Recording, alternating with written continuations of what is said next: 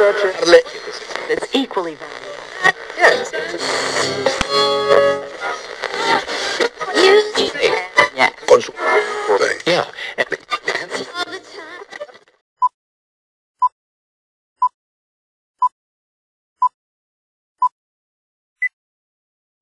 Hola Gina, ¿cómo estás? Hola, profe, muy bien, muchas gracias. Aquí feliz de grabar otra semana con usted, que nos escuchen otra semana.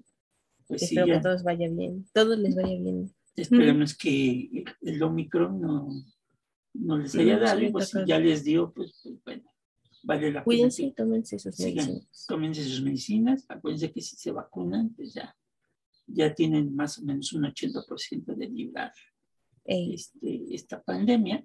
Este, y pues bueno, pues como ustedes, ustedes saben, nosotros grabamos cada viernes este, este episodio para que ustedes lo puedan escuchar. Bueno, no lo grabamos el viernes, lo grabamos un día de la semana y lo presentamos el viernes. Sí, Así no- es. Bueno, a veces sí, ¿eh? lo grabamos en la mañana y lo subimos en la, en la, en la tarde, noche, el episodio. ocasiones. Pero este, todo es por culpa de Gina, hay que echarle la culpa a ¿Verdad? alguien. Entonces, este, Es que así pasa cuando sucede. es una mujer muy ocupada, pero este, tiene que atender sus 60 mil asuntos. Sí, es. Y, este, y pues bueno, pues si nos escuchan por primera vez, pues sepan que transmitimos desde la Ciudad de México.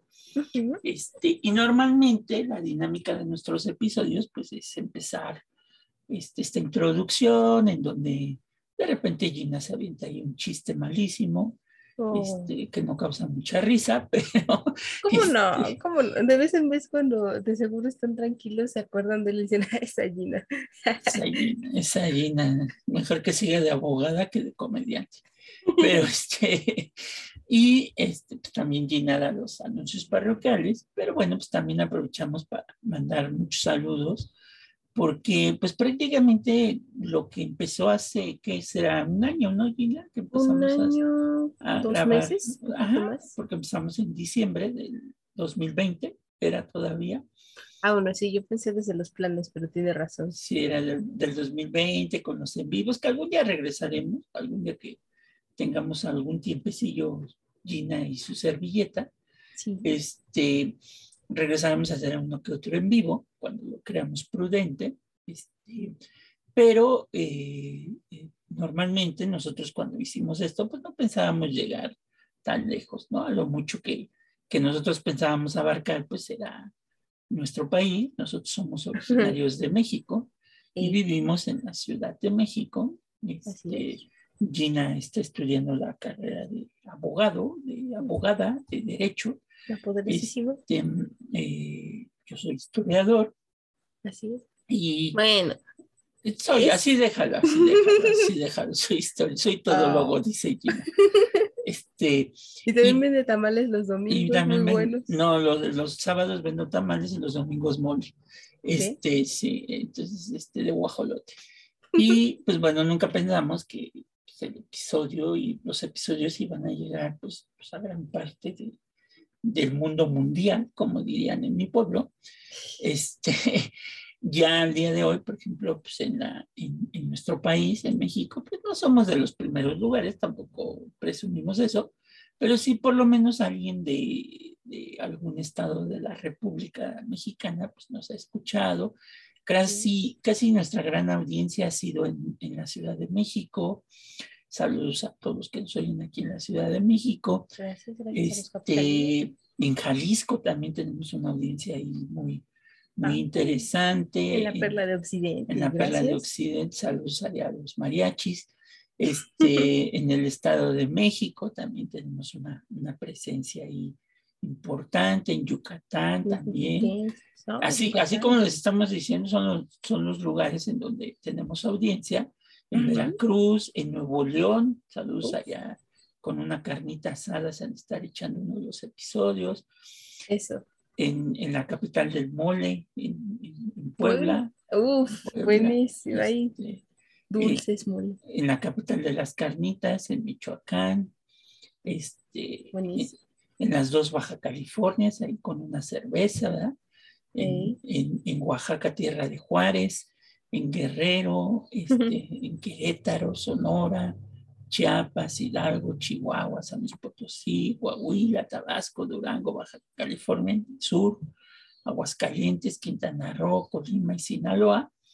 Este, pues prácticamente son más o menos 25 estados de 32, o sea, prácticamente estamos cerca de la cobertura de toda la, la República Mexicana, ¿no, ¿no, Gina?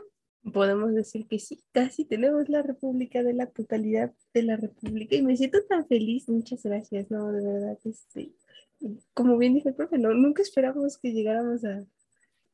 también tenemos trascendencia en, en, California, en los Estados Unidos, porque por la población hispana. En tu país y además superar barreras, no, hombre, gracias. Saludos a los amigos de Florida, de Georgia, de Texas de Oregon, de Tennessee, este, de Washington, Carolina del Norte, Nueva York, Nebraska, Missouri, Arizona, Nevada, Minnesota, Minnesota de Estados Unidos, no Minnesota del Estado de México. ese ya lo saludamos antes. Ese fue chiste. Este, y, Virginia, ¿no? Este, también nos escuchan en, en Colombia, este, que Gina Gina ahorita de, unos proyectos que está haciendo tiene que ver con Colombia. Así es. Este, si le pueden ayudar ahí, si le mandan algún día un mensaje a Gina, este, porque dice que le cuesta mucho trabajo eh, la cuestión del el tecnicismo, ¿no? El tecnicismo lingüístico de, de regiones de Colombia.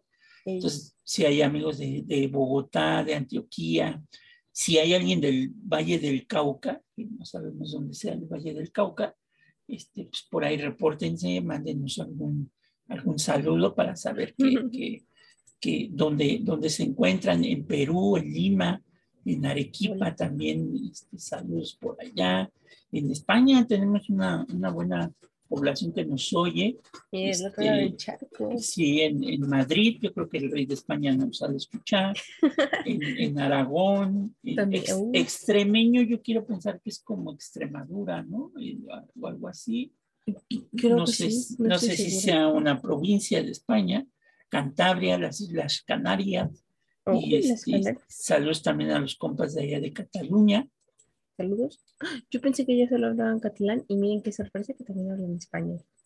También saludos a la gente de Canadá, de Reino Unido, de Israel, que ya habíamos mencionado en el episodio anterior, de Chile, en la región del Biobio, Biobio, no sé si, si lo estoy diciendo bien, este, en, en Ecuador, en la provincia del Guayas y en Esmeraldas también, este, saludos hasta allá, mándenos saludos para saber dónde, dónde están. Este, y, bueno, pues también si algún día vienen a México, pues serán bienvenidos. Esperemos que vengan cuando la, la, pandemia ya haya bajado un poquito y pues, con mucho gusto. Y hoy la novedad es que pues nos escuchan, ya nos habían escuchado en un lugar muy lejano, que era Madagascar, ¿no? ¿Te acuerdas cuando mencionamos saludos a los de Madagascar? Claro. Que, que esperemos nos sigan escuchando. Pero este, hoy tenemos la, la, primicia de decirles que pues, nos escuchan en Australia, ¿no? En, en la provincia de Victoria, este, la capital, me imagino que es la capital. Este, sí, no, Sydney, ¿no? La Sydney es la capital. La capital. Este, eh, también en El Salvador, en el departamento de Chalatenango. Este, saludos allá a los compas de, de Chalatenango. Este, manifiéstense. Y también en, en el último, eh, sí es el último país del continente, ¿no? O sea, que ya abarcamos de norte a sur, así como diría este Ricardo Arjona, ¿no?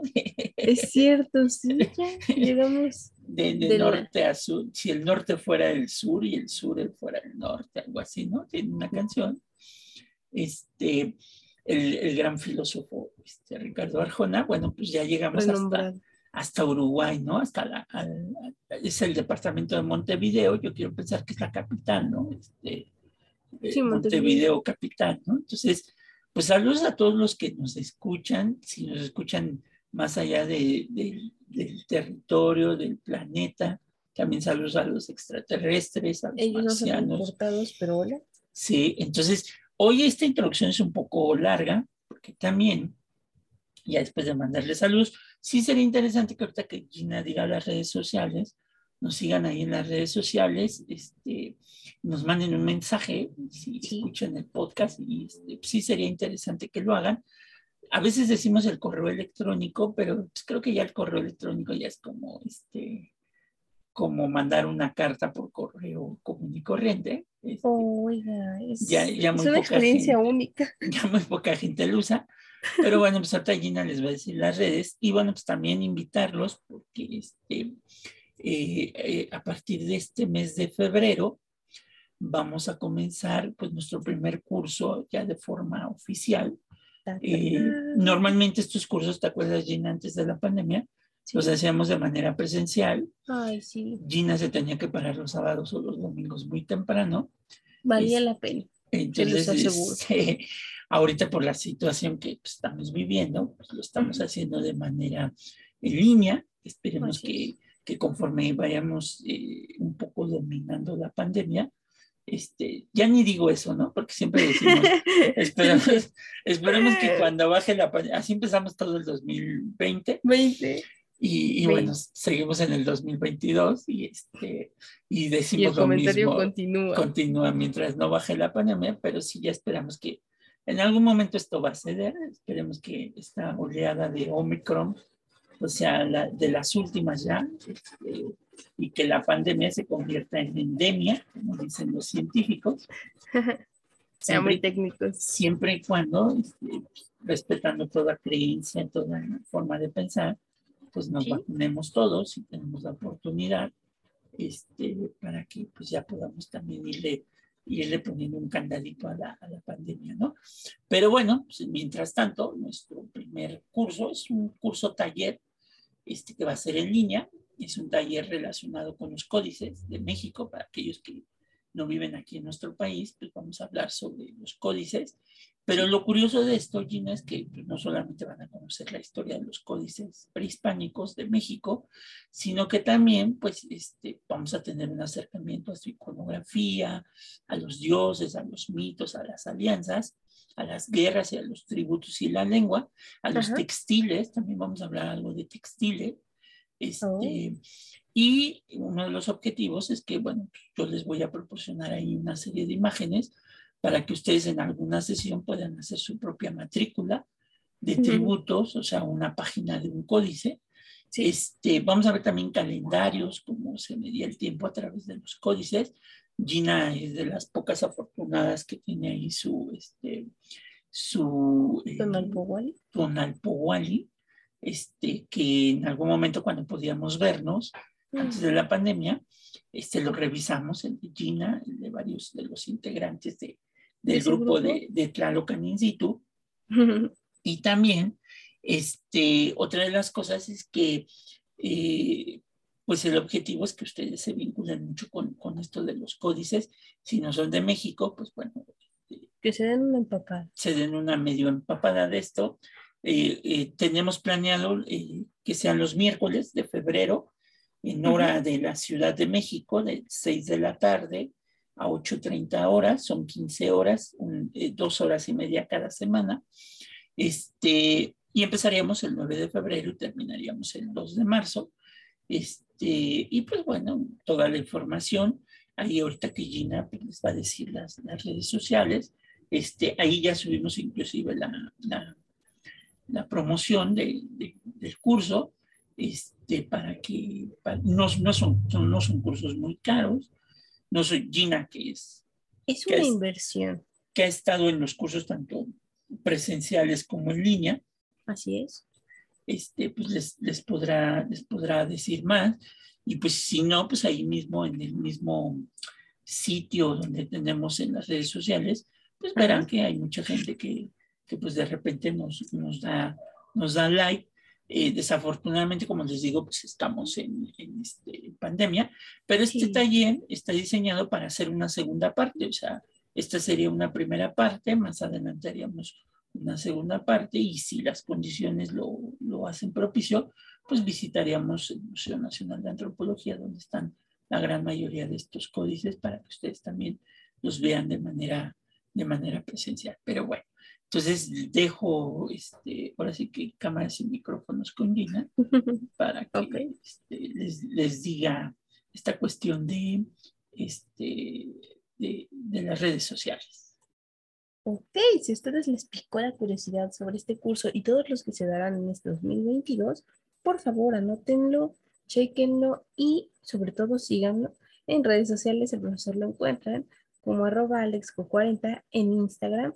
Ahí me encuentran como arroba gina-mr y situ, que es el perfil justamente de cursos, recorridos históricos y visitas guiadas. Lo pueden encontrar como arroba Tlalocan In. Y bueno, pues ahí está toda la información. Siempre estamos actualizando, estamos pendientes de sus mensajitos. Muchísimas gracias por escribirnos a las personas que lo hacen. Si ustedes no lo han hecho, anímense, nunca es tarde. Y bueno, pues aunque el profesor diga que es un poco anticuado, yo digo que sigue siendo un lindo detalle. Entonces también les dejamos el correo, gmail.com Nos agradecemos mucho a las personas que nos hacen llegar sus mensajes, sus comentarios. Si ustedes quieren hacer alguna sugerencia sobre un tema que quieren, del cual hablemos en el podcast, mm, que nos digan qué opinan acerca del podcast, porque a lo mejor tienen opiniones encontradas, también puede ser. Por favor, diríjanos un mensaje, les agradecemos muchísimo. Y bueno, hasta aquí la sección de anuncios parroquiales.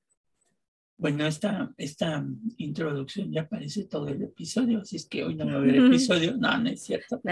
Este, y bueno, pues ya, ya recibieron la información. Como les digo, sí, también los agradecimientos. las condiciones nos los permiten y algún día ustedes pueden viajar a la Ciudad de México, pues serán bienvenidos.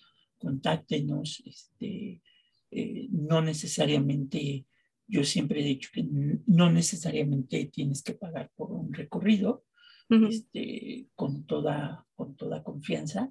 Nos pueden mandar un, aviso de que están en la Ciudad de México y de verdad este, vamos y recorremos algún, algún lugar que para ustedes sea, sea emblemático y pues con mucho gusto, ¿no? Este, Lo haremos porque es pues, una de las misiones que hemos, y cuando hicimos este grupo y este podcast, con Gina, pues fue eso, ¿no? Este, eh, en primera, anteponer la cuestión económica a la cuestión, este, a la cuestión eh, educativa y cultural, ¿no? De, de, esto y que si ustedes vienen a México, pues cuando se vayan de regreso, pues se lleven una experiencia diferente y no sea el típico viaje turístico, este, eh, y sino que sea también un viaje turístico, porque a veces los viajes tienen esa misión de educarnos culturalmente.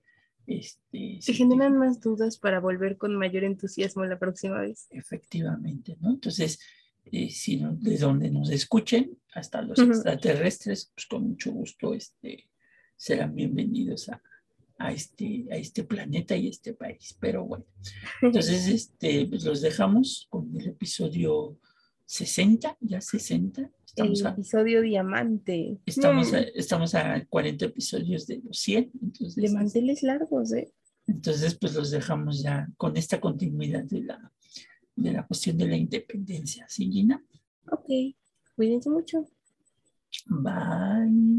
Bye.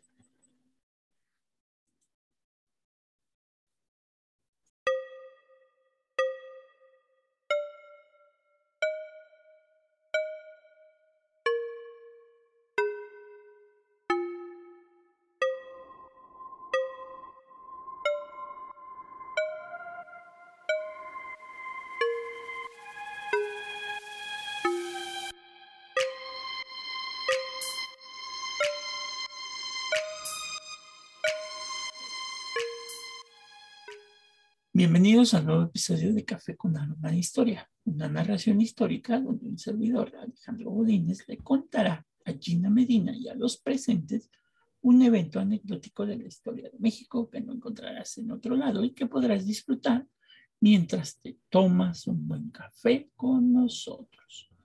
Hoy titulamos desde esta friolenta Ciudad de México nuestro episodio número 60, Miguel Hidalgo y el grito de Dolores, en donde vamos a describir en un viaje imaginario aquella inolvidable jornada del 16 de septiembre de 1810 para acompañar a Miguel Hidalgo, y no solamente a él, sino a las conmemoraciones que se dieron a partir de este evento histórico para la lucha por la independencia. Ay, qué solemne eso, ¿no? Pero es que es un acontecimiento muy importante. Pues sí, efectivamente. Poco tiempo después de que Hidalgo iniciara la insurrección, el acontecimiento inicial arraigó en la conciencia de la sociedad, pues obviamente un movimiento eh, histórico.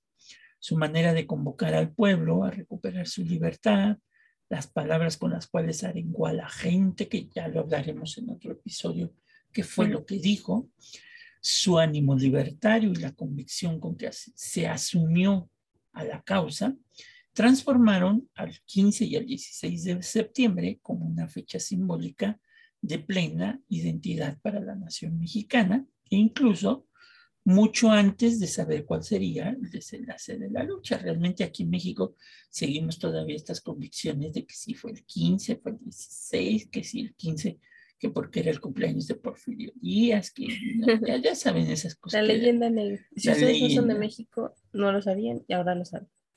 Ya lo saben, ¿no? Pero realmente, pues el grito que hizo Hidalgo, pues fue en la madrugada, ¿no? Del 16 de septiembre. Obviamente, pues no podemos hacer la ceremonia oficial a las 5 de la mañana, ¿verdad? Porque pues, sería muy temprano. Sería muy temprano. Bajo el auspicio de Ignacio López Rayón, intelectual insurgente que tomó el mando del movimiento luego del fusilamiento de Hidalgo en septiembre de 1812 y apenas un año después de la muerte del cura y sus compañeros, tuvo lugar la primera celebración del Grito de Dolores, con una pequeña ceremonia cívica en Huichapan. Ahí fue donde se dio, digamos, el primer, el, primer recuerdo del grito de, Dolores, ¿no? Ahí empezó todo. Ahí empezó toda esta historia. Bueno, sería el segundo, ¿no? Porque... No, no, la historia de la conmemoración, no sé por qué. Exacto, de la conmemoración, digamos que solemne, ¿no? Exacto, el primero pues obviamente fue el grito como tal y de aquí en adelante son conmemoraciones. Exactamente. En 1813, todavía en plena guerra, Morelos presentó al Congreso de Anáhuac el documento Los Sentimientos de la Nación, en el cual uno de sus artículos proponía, y cito, que igualmente se solemnice el día 16 de septiembre todos los años, como el día aniversario en que se levantó la voz de la independencia y nuestra santa libertad comenzó, pues en ese día se abrieron los labios de la nación para reclamar sus derechos y empuñó la espada para ser oída, ¿no? Aquí está como que muy poético lo que Morelos en los sentimientos de la nación pues escribió, ¿no? ¿Sabes qué me encanta cómo escribía Morelos? O sea, todos tenían como un estilo particular para escribir, pero Morelos era como muy poético para decir, le encantaban los eufemismos, entonces siento que eso hacía más padre la forma en la que él hablaba. Efectivamente, ¿no? Como que como que esa parte la dejaba, la dejaba muy clara en ese sentido, ¿no? Con la consumación de la independencia se dieron los primeros pasos para darle un carácter oficial a la celebración. Por decreto del Congreso, el 27 de noviembre de 1823, se declaró al 16 de septiembre como fiesta nacional. Por entonces la gente ya se refería al hecho como el famoso grito. Porque nosotros no decimos, ay, es la fiesta del aniversario del inicio de la lucha por la independencia, ¿no? No, no se oye muy todo, payaso todo, todo, se resume en el grito, ¿no? Este, y la primera población que erigió un monumento para recordar a los padres de la patria fue la, la población de Celaya. Ahí es donde hay el primer monumento, ¿no? Ya vimos que en el Congreso de Anáhuac este, se solemniza en Huichapan, López Rayón da el primer grito y en Celaya es donde se pone la primera estatua este, de, para recordar a los, o el primer monumento para recordar a los héroes de la patria. Además de que en 1823, pues el, Congreso ya lo decretó como una fiesta nacional. Excelente. O sea, ya estaba el puente listo. la inauguración. Los que no saben, aquí en México el puente es cuando tenemos un día feriado por una fiesta o una efeméride este, nacional. Entonces, normalmente a, últimos años... Desde el, 2000, desde el gobierno del presidente, expresidente Vicente Fox. Sí, fue con Fox cuando se dijo que si la fecha caía entre... bueno, la, la, única que no se mueve es la del 16, esa sí se celebra el el 15 y el 16, pero las Su demás, importancia. las demás se hacen puente, o sea, quiere decir que si la fecha cae en miércoles, un, mier- un lunes antes de la fecha, este, tenemos sábado, domingo y lunes como días este, festivos, ¿no? Para hacer el famoso puente de descanso, ¿no? y regularmente siempre las carreteras llegan a todo lo que dan de ese lunes de la Sobre, madrugada. sobre todo la de Cuernavaca. Sí, Este, sí, porque hay algunos que se la toman desde el viernes, pero bueno. así es. La primera ceremonia del grito con un carácter oficial en la que participaron todas las autoridades y para la cual se organizó una junta patriótica organizadora de los festejos, se llevó a cabo en 1825. Aquí ya México ya era independiente, o sea, ya se hace Eh, en el gobierno mexicano, bajo la presidencia de, yo siempre le digo de chiste y es chiste, no se vayan a enojar, don Lupe de Rotas, o sea, don Guadalupe Victoria, quien fue el primer presidente de México, pero es. pues yo siempre le digo don Lupe de Rotas, ¿no? Para ubicarlo más rápidamente. No, llega más rápido a su memoria. Eh, ya hablaremos de él, pero ese tampoco era su nombre este, de pila, ¿no? Este, Curioso, ¿verdad? curioso, ¿verdad? Si no lo sabían, pues no se pierdan el episodio cuando hablemos de Don Lupe de Rotas. Pero bueno, a partir de entonces no ha habido año alguno en que no se conmemore. O sea, a pesar de que México ha estado en guerras después de la independencia, el Sí, 16 de septiembre se, se hace, ¿no? De carácter oficial. sí o sí. Es el día en que todos se sienten mexicanos, o hasta los extranjeros, ¿no? Te aflora el sentimiento nacional. Es que esto está padre, ¿no? Como México, hasta los extranjeros. O sea, yo, yo no he conocido un país en el que digan, ay, sí, voy a celebrar la independencia de otro lado. No, pero como que aquí en México dicen, ¿cómo no? Vamos a celebrar la independencia. que, que nuestros amigos de Latinoamérica sería interesante porque también me ha tocado ver Ujú. este, festejos de las independencias de Perú, de Venezuela, de Colombia, de Sus desfiles militares. Sus desfiles, sería bueno que nos mandaran un mensajito y nos platicaran cómo se celebra la... Pero ellos lo que celebran es la, la consumación. Nosotros celebramos más el El inicio que la, que la consumación como tal, ¿no? Bueno, pero siento que es en, en aras de decir, bueno, se consumó, ¿no? Porque pues, si no se hubiera consumado, ni siquiera celebraríamos el inicio. Pues sí. Este, en 1847, durante la guerra contra los Estados Unidos, no hubo ceremonia del grito en la capital del país, o sea, en la Ciudad de México. Pues esta se encontraba ocupada por el ejército estadounidense que valientemente, Un flashback oscuro. y esto sí dolió, hizo la bandera de las barras y las estrellas sobre el Palacio Nacional desde el día 14 de septiembre, o sea, 14, 15 y 16, la bandera de los Estados Unidos fue izada en el Palacio Nacional, ¿no? Entonces, Ya. esto sí fue como, recordar ese episodio. sí fue como un golpe muy, muy dramático, Ey, pero, pero sin embargo, en Querétaro, donde el gobierno mexicano se había establecido, hubo una modesta y austera conmemoración para recordar el inicio de la independencia en los momentos más asiagos para el país, ¿no? Entonces, este, pues ya también llegaremos- ahí. Ellos- llegaremos a esa guerra, ¿no? Pero, pero sí, o sea, sí fue criminal ver la bandera norteamericana este, el 16 de septiembre en Palacio Nacional, ¿no? Perdón, Sí. Sí, no, no, no, justamente iba a decir que pues, en un momento tan álgido de la historia de Nacional, justamente como Querétaro, Querétaro siempre está ahí, es, es el cuate que a lo mejor no figura dentro del elenco principal, pero siempre es un secundario sin el que los principales no pueden brillar, ¿no? Querétaro y Puebla, ¿no? Ajá, exactamente, ellos son, pues, siempre están, siempre dan de qué hablar en la jonjoli de todos los moles. Ni siquiera en los momentos en el que el país frisaba los límites de la desintegración, la anarquía y el caos, como en 1847 con la guerra de, con los Estados Unidos o en 1864 con la invasión francesa y el imperio de Maximiliano, ni tampoco en medio de las guerras civiles que asolaron a- al México independiente, durante décadas el Día de la Patria dejó de celebrarse. O sea, siempre se celebraba a pesar de que la situación del país no era muy buena.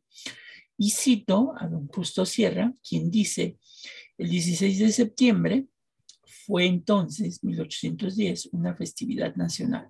Jamás ha dejado de serlo, se han aumentado o suprimido otras fiestas patrióticas, pero ningún gobierno se ha atrevido a arrancar esa fecha de los fastos mexicanos que el primer acto de la voluntad de la nación declaró sacrosanta. O sea, puede pasar cualquier cosa, pero esa fecha pues no, no se ha eliminado del calendario de, festividades, como por ejemplo ahora ya en, México se ha eliminado, por ejemplo, el Día de la Raza, este, el 12 de octubre, eh, que en España es una fiesta nacional, como el Día de la Hispanidad.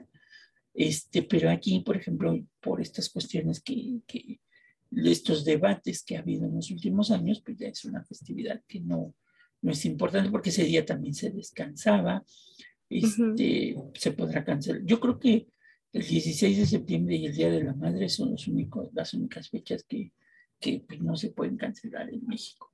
No, mientras haya mexicanos en la tierra, se va a celebrar. el 10 de mayo, que es el Día de la Madre en México, y el 16 de septiembre, ¿no? Ese día es que todos amamos a nuestra madre patria y a nuestra madre. Y a nuestra patria madre, ¿no? Pero bueno, es generalizada la creencia de que en la actualidad celebremos el grito de independencia la noche del 15 de septiembre y no el 16 como verdaderamente ocurrió, debido, muchos dicen, a un capricho personal de Porfirio Díaz, quien al encontrarse en la apoteosis de su poder a finales del 19, decidió cambiar la ceremonia del grito a la noche del día 15, porque en esa fecha el cumpleaños. Esta versión es totalmente falsa. O sea, aquí está el chisme. Aquí está el chisme. Este, eh, obviamente, eh, eh, vamos a ver por qué no fue un capricho personal, sino es, es por una cuestión más, más oficial que persona, ¿no? Tenía un motivo, pero pues ya ve que aquí en la historia mexicana, como ya lo, yo lo he mencionado antes, siempre hay buenos y malos, ¿no? Entonces, él es el malo. Él es el malo. Desde que la celebración tuvo el carácter de oficial, las festividades se realizaban los días 15 y 16 y tenían lugar en la Alameda y que debido a su extensión y a que podía reunirse mayor cantidad de gente. Además, el sitio era reconocido como uno de los paseos más tradicionales. El gobierno generalmente expedía un bando por el cual ordenaba a la gente adornar calles y balcones e iluminar sus casas como se acostumbraba para otras ceremonias importantes. Pero resulta, y esto este, no lo sabían, no fue un capricho personal, sino que el día 15, anteriormente en la ley, en la constitución política antes de la del 17, la constitución liberal de 1857 se establecía que el inicio de sesiones del Congreso y de la Cámara de Diputados este, en México, que era la única que existía porque no había Cámara de Senadores, este, la Cámara de Senadores creo que se crea este, tiempo después. Ajá, cuando empezamos a tener relaciones este, diplomáticas. exactamente, entonces en la Cámara de Diputados, el día que se iniciaban los trabajos legislativos era el día 15 de septiembre. Entonces de ahí se retomó que por la mañana el presidente del Congreso inauguraba la sesión este, ordinaria del Congreso este, y por la noche pues era la ceremonia del grito nacional como una conmemoración pues este, patriótica, pero no era porque pues, aquel, porque el día 15 de septiembre eh, San Porfirio y aparte pues era el cumpleaños del general Díaz, pero no era por un capricho personal, sino porque en la ley de 1857 de Benito Juárez de la Constitución ya estaba establecido como el inicio de los trabajos del Congreso el día 15 de septiembre. Ya en la Constitución del 17 se modifica el día primero de, de septiembre como el inicio, digamos, de los trabajos de, de las cámaras, de las legislaturas, este, para darle mayor importancia al, al 15 de septiembre, ¿no? Ok, así le damos más peso, ¿no? Y justamente hablar de los trabajos legislativos es hablar de cómo surge un nuevo gobierno y cómo con este se va a regir, se van a regir los Estados Unidos mexicanos.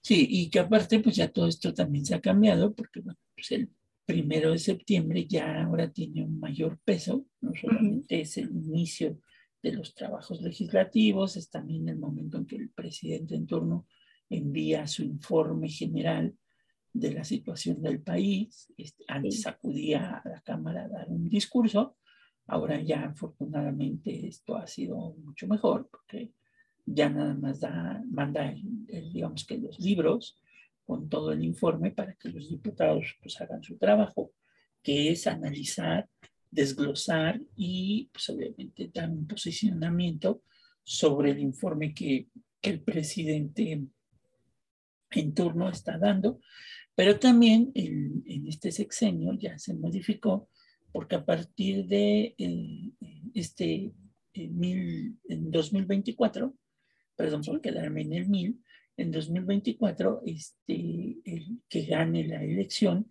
ya va a asumir el poder el primero de septiembre del 2024 y no tendrá que esperarse como anteriormente la ley indicaba hasta el primero de diciembre de, de ese año, porque esto también representaba pues, un vacío de poder. ¿no? Este, las elecciones normalmente en México son en julio-agosto, este, y pues darle de agosto a diciembre al candidato ganador, pues todo ese tiempo en donde no sabíamos ni quién gobernaba, si ya el presidente electo, porque mientras no tome protesta es presidente electo, o el, o el, presidente gobernante, este, el que por ley pues deja, eh, porque hasta eso el, el, presidente deja de serlo eh, hasta las 11.59.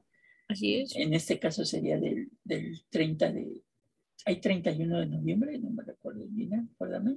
Mm, no, es el 30 de noviembre. hasta el 30 de noviembre de, de, de, de a las 23.59, este, sí, 30 de noviembre, este, 23.59 el presidente todavía gobernaba a partir del primer minuto de, del primero de diciembre sin que haya tomado, digamos que protesta, pues ya entra en funciones el nuevo presidente. Eh, y esto, bueno, pues se hizo con la finalidad de no dejar ese vacío de poder que puede ser peligroso.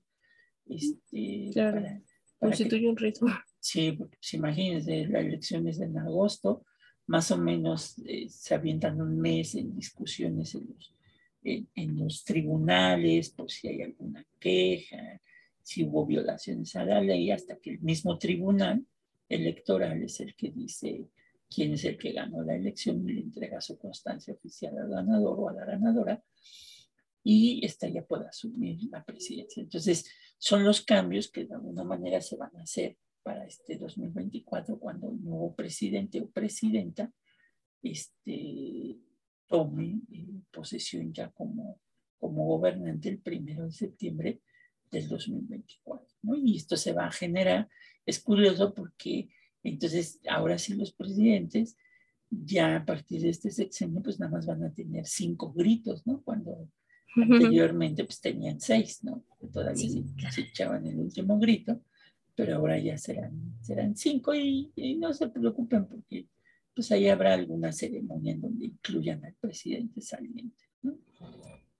mire, es que la verdad es, es justamente en pro de, de, que el poder no quede, bueno, la, la cabeza del país no queda céfala. Que si nunca ha quedado céfala, siempre ha existido como que socialmente, justamente lo que nos mencionaba, ¿no? Que no se sabía quién gobernaba.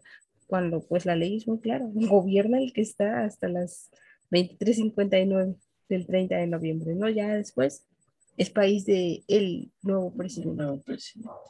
Pero bueno, este, lo interesante es que a pesar de que ha pasado el tiempo, este, el gobierno este, cuando expuso este bando por el cual se obligaba a las personas a adornar las calles, pues ya se volvió algo culturalmente, ¿no? Porque ya la gente, este... Ya lo hacemos así sin, sin que nos digan. Exactamente, ya no necesitamos que alguien nos diga este, de manera legal, pues que adornes tu balcón, tu ventana, todo eso. Este, pobres banderas se quedan todo un año ahí este, hasta que este, las, las, cambian al siguiente año, se adornan. Pero ¿a poco no este se siente usted raro que ya empieza el primero de septiembre y yo sí empiezo a buscar mi bandera? O sea, la tengo guardada, ¿no? digo, no, ya, de una y, vez. Y vas y compras en los puestecitos estos de banderas. Uy, sí. Cuando vengan a México en septiembre van a ver puestecitos donde les venden todo el kit este, patriótico, banderas. Este, para hombre, mujer, niño, niña, todo. Bandera para tu casa, para tu coche, el mantelito patriótico y todas estas cosas, ¿no? Delantal patriótico, sí, sí, para que usted cocine su cena. Delantal patriótico. Todo es patriótico. o sea. Eso- esos muñecos bizarros que los has visto vestidos Ah, de- bueno, que levantas el zarape y te, te encuentras con cosas raras, pero bueno. Este, el 15 de septiembre por la noche se realizaba una serenata en la Plaza Mayor y el 16 había salvas de artillería, un repique general abuelo, eh, una ceremonia en la catedral y el paseo cívico. ¿no?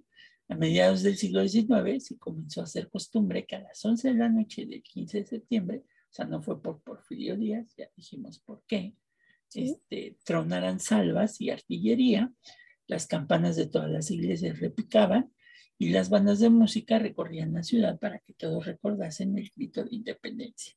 Los fuegos artificiales se encendían hasta el día 16 a las 8 de la noche. No era el mismo día como, como sucede en la actualidad.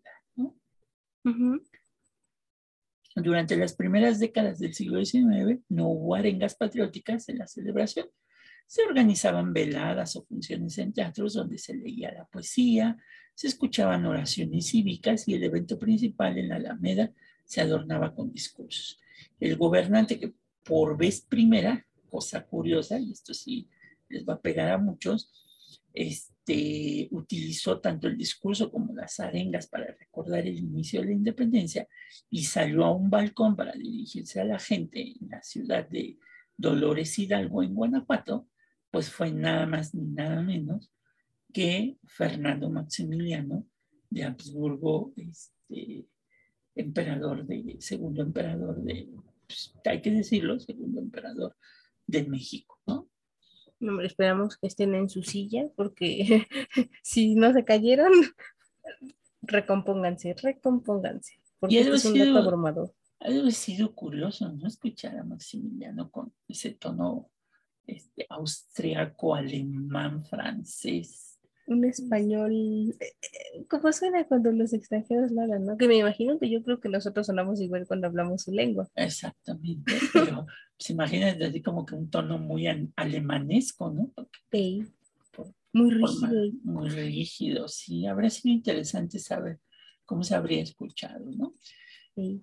¿Por qué lo hizo? Porque pues, el emperador entró a la Ciudad de México en junio de 1864 y en septiembre viajó al pueblo de Dolores, donde se dio el episodio principal en 1810 y a las 10 de la noche del día 15 visitó la casa de Hidalgo y una hora más tarde desde un balcón leyó un discurso donde elogiaba la figura del padre de la patria, o sea, Maximiliano tenía poco de haber llegado, este, se había tratado un discurso de la figura de Hidalgo, y llamó a todos los mexicanos, algo bien curioso que hacen todos los presidentes desde Maximiliano, a la unión y a la concordia de todos los mexicanos. ¿no? Ah, qué bonito. Tenía buenas intenciones, pero Pues sí. de buenas intenciones llega al infierno. Las buenas Mm. intenciones pueden llevarte al infierno. Y ese grito de 1864, del 15 de septiembre, pues fue muy vistoso porque paradójicamente, a la Ujú. misma hora, pero unos kilómetros mayores de distancia, una escena similar, se vivía en una ciudad del estado de Chihuahua, en donde en un modesto carruaje negro en el que viajaba el entonces presidente legal, Benito Juárez, Ujú. enarboló la bandera de la resistencia, obviamente con esta, esta eh, eh, ruta que él siguió para defender a la República, frente a la usurpación, obviamente, del emperador, e hizo un alto en una inhóspita región, es Durango, perdón, Durango, no en Chihuahua. Bueno, sí, cerca de los límites con, con, con Chihuahua, en una hacienda llamada la Noria Pedriceña, donde Juárez, Benito Juárez, Ignacio Prieto, José María Iglesias y, y- y Sebastián Sebastián. Lerdo de Tejada decidieron buscar un lugar donde pasar la noche. Fue la propia adversidad la que propició una de las celebraciones patrióticas más emotivas del siglo XIX. Según esta cita, este, pues nos dice cómo estuvo la fiesta. Los aniversarios comunes de las fiestas de la independencia, escribió José María Iglesias, tienen necesariamente algo de rutina. A semejanza de lo que ocurrió en el humilde pueblo de Dolores, la noche del 15 de septiembre de 1810, El 16 de septiembre último, 1864, vio congregados unos cuantos patriotas celebrando una fiesta de familia, enternecidos con el recuerdo de la heroica abnegación del padre de la independencia mexicana y haciendo en lo íntimo de su conciencia el solemne juramento de no cejar en la presente lucha nacional, continuándola hasta veces o hasta vencer, perdón, o sucumbir, ¿no? Es que sí, o sea, era un momento dramático dentro de la historia de México, precisamente porque pues estaba tentando en contra de lo que logró, pues justamente Miguel Hidalgo, ¿no? Volver una, una nación independiente. Y bueno, Juárez no se iba a dejar vencer así como si no. Me encantó el final de vencer a sucumbir. Sí, Todo, y, todo nada. y para que veas que todavía fue más dramático, Ajá. otro de los personajes que estuvo presente, Guillermo Prieto, eh, señaló que la noche había caído y solo se escuchaba el crujir de la madera que se consumía entre las llamas de las fogatas, ¿no? Entonces estaba ahí la madera tronando. este, reconocido por sus dotes de oratoria y su excelente pluma, don Guillermo Prieto elevará una oración para evocar la gloriosa jornada de 1810. Y cito, la patria es sentirnos dueños de nuestro cielo y nuestros campos, expresó, de nuestras montañas y nuestros lagos. Es nuestra asimilación con el aire y con los luceros, ya nuestros. Es que la tierra nos duele como carne y que el sol nos alumbra como si trajera en sus rayos nuestros nombres y el de nuestros padres. Decir patria es decir amor y sentir el beso de nuestros hijos.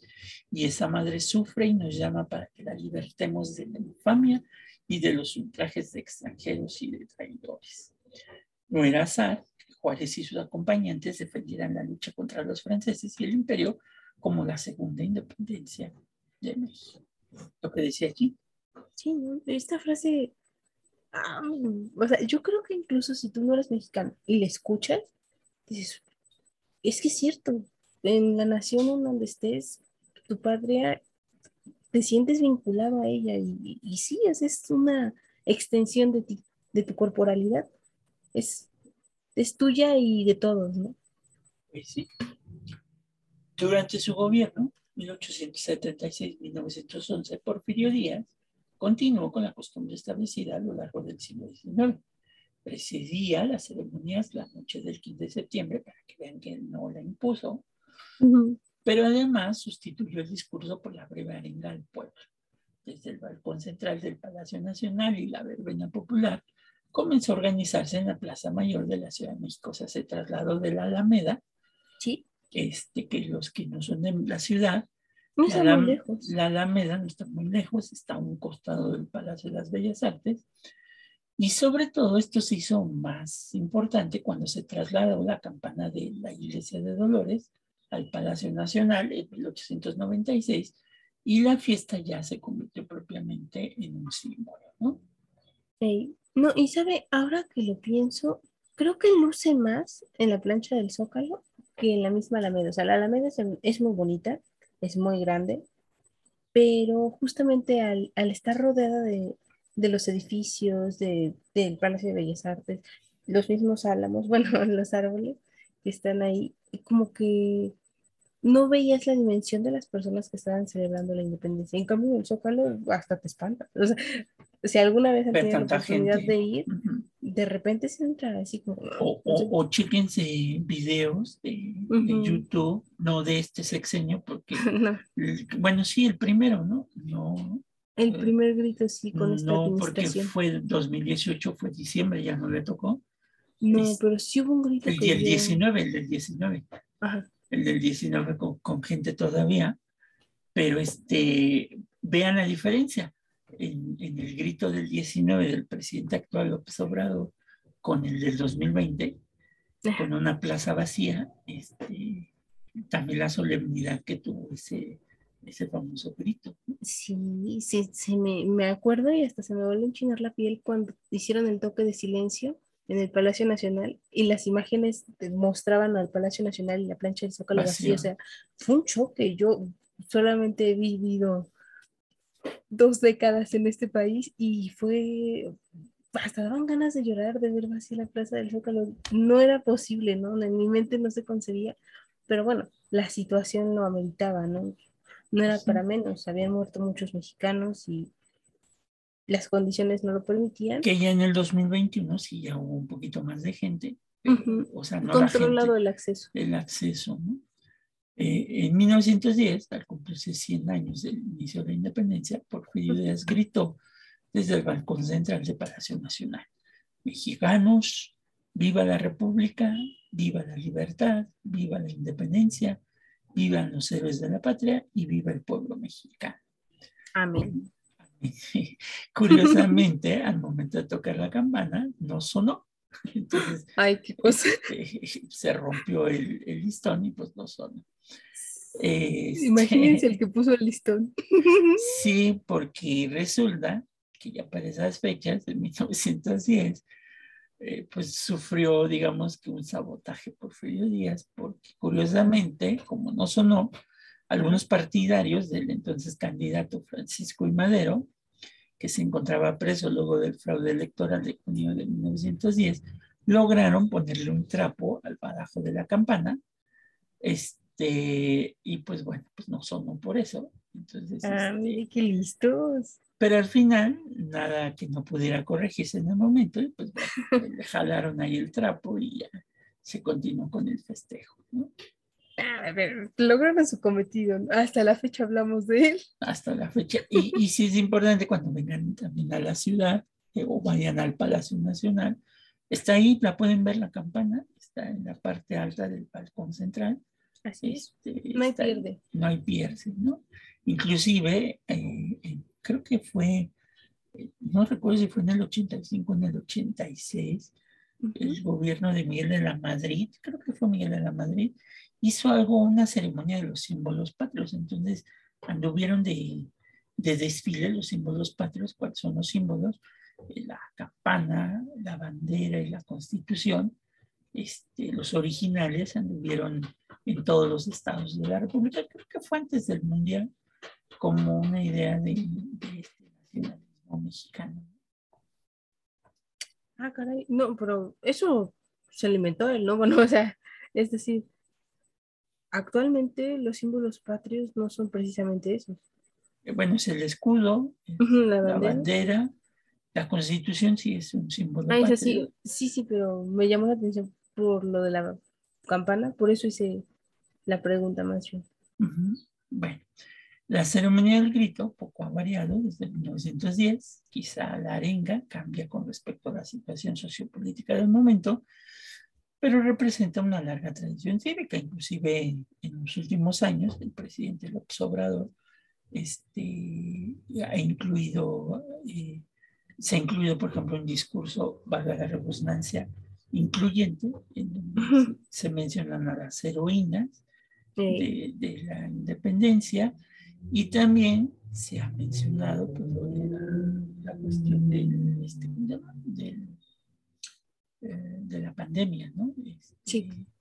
Eh, bueno, es algo que trascendió a la historia, trascenderá a la historia. Por ejemplo, fue también muy curioso, si pueden chequen el último grito de, del presidente Peña Nieto, este, cuando hizo la famosa seña, ya después de que había acabado la ceremonia, la famosa seña del corazón. Este, Era un eritrocito. Con, con, con, las manos, que no parecía corazón, en, otras como por ejemplo del presidente Calderón, este, por esta cuestión de la guerra contra el narco, inclusive se decía, ¿no? Que había el peligro que en el 2010, este, pues alguien se sí, algún atentado. Un atentado, este... Sí, lo recuerdo. Precisamente como se celebraban por los 200 años de la independencia, se tenía ese mimiski. El, el otro era este, que como había pasado la, la, lucha electoral y se hablaba del fraude que, que sucedió, los partidarios del entonces candidato López Obrador fueron con silbatos, este, Hubo un grito donde creo que también le dieron la espalda este, a Calderón. Calderón fue más el de los, el de los, el de, por esta los gritos polémicos. Polémicos. Fox, bueno, pues Fox, este, el presidente Fox, pues también, el expresidente Fox, pues también se aventaba sus buenas, sus buenas coyunturas. Este, Todos le han dado un toque. O sea, todos- eso Exacto, todos le han dado, le han dado un toque. Es como su- las licencias literaria- literarias de los escritores, pues ellos aventaron sus licencias del grito. Inclusive el, el presidente actual, López Obrador, eh, como es un presidente de izquierda, eh, ha mencionado también la, la independencia de los países latinoamericanos, la unidad de Latinoamérica y algunas cosas por ahí que también han llamado la atención. Pero la arenga pues, se sigue dando, ¿no? Eh, la Noche del Grito es un punto de unión y encuentro permanente de los mexicanos y también de los extranjeros que se encuentran en el país. Eh, vincula e incluye, despierta el orgullo, desata el amor a la patria a pesar de las dificultades y circunstancias económicas, políticas, sociales, de seguridad en las que se encuentre el país, ¿no? Inclusive por ahí, si no son ustedes de México, busquen ahí de, de videos ahí en la plataforma de YouTube de, de extranjeros que han vivido el grito. este, O reaccionan a las celebraciones del o reaccionan desde su país, ¿no? Este, me toca ver este, polacos reaccionan al grito de independencia y no sé qué tantas cosas. Sí, es- Entonces- es cosa de que elijan algún país y siempre hay alguien que reacciona. que reaccionan. No, no he visto de coreanos ni japoneses, pero... A mí sí me ha tocado. Y, y. ¿sabe? Es muy curioso. Justamente ahora que tomo ese punto, nosotros, o sea, yo, yo no concibo la ceremonia del grito y ni, de la independencia nacional sin fiesta. O sea, para mí es fiesta, fiesta, fiesta. O sea, es como una celebración muy feliz, ¿no? A pesar de que es solemne el momento del grito, te puedes sentir dichoso y gritas a los cuatro vientos que somos libres e independientes, te sientes bien feliz con tu patria. Y al día siguiente ya viene otra vez la solemnidad con el desfile militar. Pero me llamó mucho la atención que en estos países hacían énfasis en que ellos no, o sea, no era de qué fiesta, no, no, o sea, ellos era un silencio este, respetuoso ante la patria. Yo dije, wow, o sea, yo, yo tengo respeto a la patria mexicana, evidentemente, pero sí concibo que en parte de la celebración es como, como tu cumpleaños, o sea, te hace Es- sentir tan feliz. la que es muy diferente a la visión, por ejemplo, norteamericana de su independencia, ¿no? Donde Ah, sí, ellos, ellos Sí. también son más solemnes. Son solemnes y ahí lo se caracteriza más, no por, bueno, se hizo ahora cuando se fue Trump, Ajá. este, también dentro del discurso del actual presidente Biden, la cuestión de las vacunas, ¿no? Fue así como que el objetivo era que toda la población que ya no le funcionó mucho, este, la población norteamericana estuviera vacunada para el día de la independencia de, de los Estados Unidos, cosa que no se pudo cumplir, pero se hizo una ceremonia ahí este, con, con cantantes ahí este, de, de suma importancia. Este, no recuerdo si estuvo esta muchachita que es muy, Katy Perry, Katy Perry, creo que Ella sí estuvo, ella hizo una canción, creo que cantó una canción referente y Lady Gaga cantó el himno nacional. Eso sí me acuerdo. Exactamente, ¿no? Porque, este, porque, bueno, pues acuérdense que en enero de, de hace dos años, hace un año, ¿no? Fue cuando tomó posesión Biden, lleva un año. Este, acuérdense que antes de tomar posesión, pues Trump quiso dar ahí como que un golpe de, de Estado, este, y que bueno, pues, eh, las, los- las celebraciones gringas, perdón por decirlo de gringo, este, las Ahora es de celebraciones- cariño. es de cariño, norteamericanas son más apegadas a eso. La de Canadá también es muy, muy independencia, Muy sobria. La de aquí es la que pues es muy popular y que pues no puedes concebir el grito sin unos buenos pambazos, unas enchiladas, unos El tacos, pozole. el pozole, este, la birria, la pancita.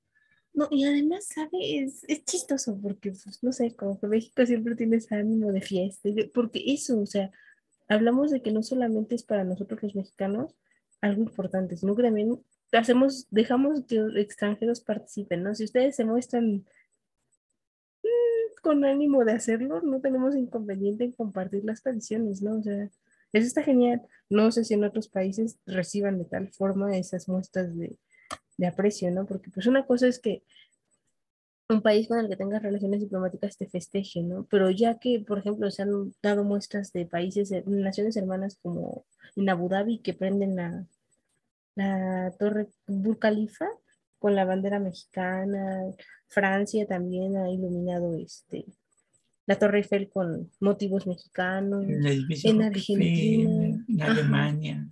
Sí, claro.